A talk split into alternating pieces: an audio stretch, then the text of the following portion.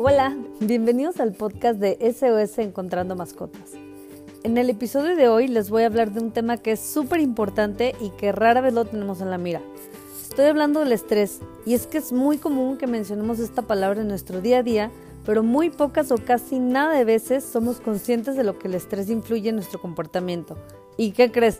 Pues que el estrés no es algo exclusivo de nosotros los humanos. Nuestros peludos compañeros también son víctimas del estrés. Tenemos súper satanizado el estrés.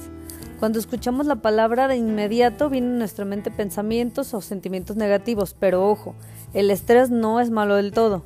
El estrés, siempre y cuando no sea crónico, nos ayuda a optimizar el funcionamiento del cerebro según una investigación realizada por la Universidad de California.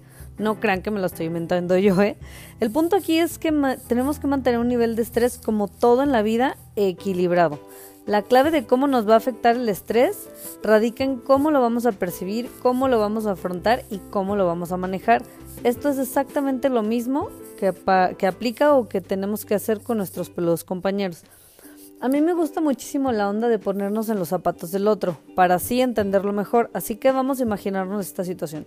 Tuvimos un día súper pesado en el trabajo, eh, tenemos muchísimos pendientes, dejamos chamba atrasada, cuando vamos camino a nuestra casa hay muchísimo tráfico, este, tenemos días sin dormir bien y pues, si se te ocurren otras cosas, súmaselas. ¿Qué es lo que pasa después de, de todo esto? Pues pasa que nuestros niveles de estrés están en el cielo y es obvio que vamos a estar enojados y vamos a responder de mala gana al primer cristiano que nos hable. Seguro si nuestra pareja, nuestro novio, nuestra mamá o con quien sea que vivamos en la casa se atreve a decirnos que dejamos la leche arriba, fuera del refri, estoy casi segura que no vamos a responder de la mejor manera. Ahora dime y ponte a pensar por qué en nuestros perros el estrés tendría que funcionar de diferente manera. Es, es obvio que cuando estamos enojados reaccionamos distinto aunque la otra persona nos esté preguntando algo de buena gana. ¿Qué tal que nos preguntan? Ay, ¿qué tal, Pris? ¿Cómo fue tu día? Y de inmediato, yo como tengo los niveles de estrés en el cielo, ay, ¿cómo que cómo fue mi día? Pues si no estás viendo que ta, ta, ta, ta, ta, ta. El pobre receptor de mi mensaje no sabe que yo tengo un estrés de la fregada y pues no tiene por qué está soportando mis malos tratos. Exactamente pasa lo mismo que un perro estresado. Y es que me encanta ver cómo nosotros los humanos nos quejamos del comportamiento de los perros y no nos damos cuenta que casi todos sus comportamientos los generamos nosotros. Es obvio que un perro estresado va a ser muchísimo más reactivo y es que es súper importante mantener los niveles de estrés de nuestros perros en niveles bajos. Imagínate eh, que tenemos a nuestro perro encerrado en el patio una semana y después de esa semana lo sacamos al parque y queremos que sea el perro más sociable, pues porque, oye, te estoy sacando después de una semana de estar encerrado. Pero pues por supuesto que no va a ser así. El pobre perro va a salir descontrolado por la puerta, va a seguir ladrando, va a ser un escándalo, va a tener el estrés altísimo y estoy segura que no va a ser el perro más amistoso del parque. Y es que neta nos estoy escuchando. ¿Cómo es posible que se porte así si tiene una semana encerrado y apenas lo saco? Y mira cómo se porta y cómo quiere que así lo saque. Y pues no se vale, ¿no? Los niveles de estrés que tiene así de altos el perro, pues es a causa nuestra. Hay que acordarnos que los perros saben comunicarse perfectamente entre ellos y también saben comunicarse perfectamente con nosotros, pero somos nosotros los que no lo sabemos entender. Pero bueno, cuando ellos están enojados igualito que nosotros, se nos nubla el juicio y vemos problemas en donde seguramente no los hay, perdemos la capacidad de comunicarnos y la capacidad de entender a los demás. Y ojo, eh, que el perrito esté estresado por estar encerrado no es el único factor para que tenga niveles de estrés altos. No se vale decir, no, pues es que yo sí saco a pasear todos los días a mis perros, no tendría por qué estar estresado.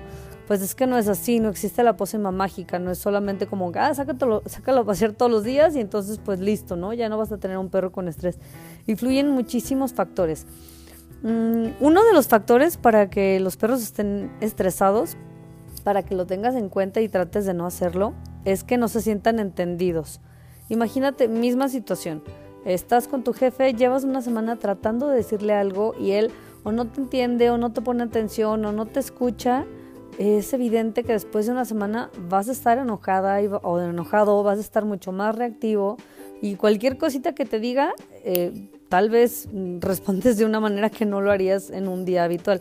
Como les conté en el capítulo pasado de los perros que chiquitos que por su tamaño nosotros tenemos una falta de atención con ellos y por eso son súper reactivos y tienen como esta mm, etiqueta de que son perros súper la, que ladran todo el tiempo, pues bueno, es lo mismo. Si tu perro te está tratando de comunicar algo y tú pasas de largo, le generas estrés. Si le regañas por cosas que para él son totalmente sin sentido, como lo que les conté en la entrevista de Exvo Max, que a mi perrita Lola le encanta embarrarse popó, pues hace cuenta, ella lo hace por instinto y en su instinto está esconder su olor de los cazadores y lo hacen barrando ese popó cada que tiene oportunidad.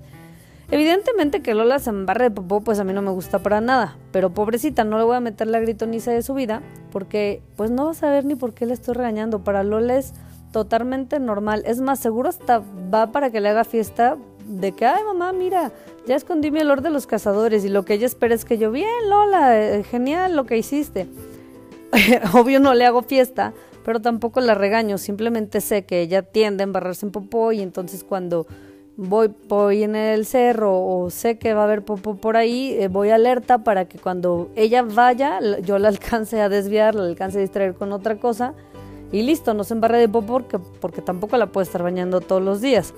Em, bueno, otros de los factores que causan estrés en nuestros perros y que a mí me causa muchísima ternura es que ellos se estresan si nosotros los humanos estamos peleando o si nuestros niveles de estrés en la casa están altos. Les digo que me da ternura porque yo lo acabo de notar con, con Kala. Ella se estresa mucho cuando mi esposo alza la voz. Y cuando me dice, cuando él está en el piso de abajo y yo arriba y de repente me dice, ah, dejaste prendido el boiler, pero lo dice como con un tono enojado. Eh, Kala se hace chiquita y se me mete entre las piernas como de verdad súper estresada y yo pensaba que ella lo hacía porque le daba miedo a mi esposo, como que yo sentía que ella pensaba que la estaban regañando y yo le decía, ay amor, no, no, no levantes así la voz, Carla piensa que la estás regañando.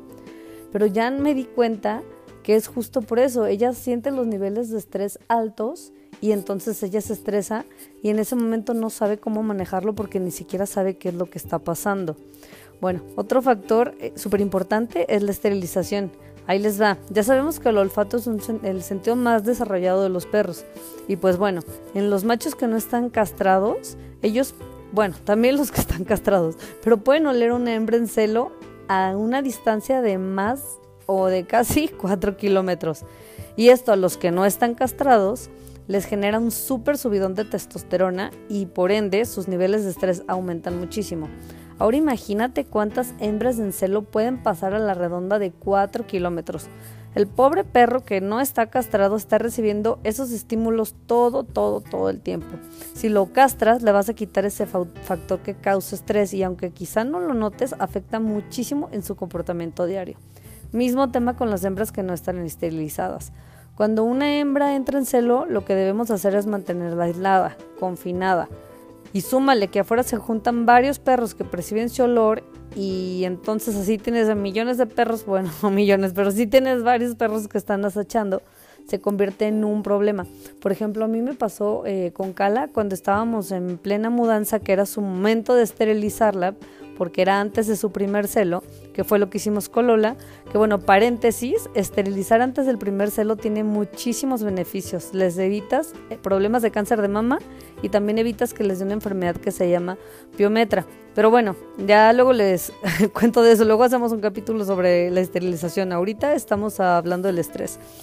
Y mm, un dato curioso del estrés es eh, el estrés se activa para estar alertas, para poder reaccionar pronto en situaciones de peligro. Lo malo aquí es que cuando se activa em, el, el, estrés, activas un sistema de emergencia, por así llamarlo. Y cuando activas ese sistema de emergencia para poder reaccionar rápido, desactivas el sistema inmune. Por alguna razón científica que, que ahorita no me la sé, no pueden estar activos al mismo tiempo. Entonces, cada que nuestro perro se estresa, pone en pausa su sistema inmune. Y ahora imagínate que es un estrés crónico, como en el caso de los machos que no están castrados, la mayor parte del tiempo tienen sus defensas bajas, son más propensos a enfermarse y pues tienen problemas de conducta. Así que pues bueno, hay que mantener eh, los, los, niveles bajos de estrés no solamente para mejorar el comportamiento de tu perro, sino también para mejorar sus problemas de salud. Hay que tener en cuenta que un perro estresado tiende a tener una mala comunicación. Puede pasar de 0 a 100 en menos de 5 minutos, perdón, en menos de 5 segundos, igual que nosotros los humanos. Eh, y luego no nos vamos a enojar, ¿no? Porque, ay, mi perro hizo un marcaje a otro perro. Un marcaje es cuando con el hocico abierto, eh, sin cerrarlo, eh, pues tocan a, otro perro, ¿no? En manera de comunicación, diciéndole que se retire antes de llegar a este marcaje, pues los perros emiten muchas señales antes de llegar a, ese nivel, digamos. Y pero si tu perro está estresado, seguramente se brinca de la señal 1 a la señal 10, que es este marcaje que les digo, ¿no? Entonces, pues hay que tener ojo en qué es todo lo que puede estar pasando a su alrededor que está generando que sea así de reactivo, ¿no? Eh, esto del estrés, bueno, pues va a depender muchos, muchos factores, pero por favor no dejemos en saco roto esta información para poder em, evitar conflictos a raíz a causa del estrés. Ayúdalo a bajar niveles de estrés con pasos regulares, trabaja en tu comunicación con él, trata de entenderlo, esterilízalo y sobre todo trabaja en tu conexión con él para que puedas entender qué es lo que le pasa y de esta manera puedes ayudarlo. Gracias por escuchar este episodio. Recuerda por favor siempre tener a tu pequeño con su collar y placa con datos. Así, en caso de que se extravíe, será mucho más fácil que regrese a casa. Si tienes una mascota extraviada o puedes ayudar a alguien que está pasando por esta terrible situación, compárteles nuestra página web www.sosencontrandomascotas.com para juntos lograr que regrese pronto a casa con su familia. No olvides seguirnos en nuestras redes sociales. Nos encuentras en Facebook, Instagram, TikTok, Twitter y Spotify como SOS Encontrando Mascotas. Sigamos juntos aprendiendo más sobre nuestros peludos amigos para saber compartir el camino aunque vivamos en mundos diferentes.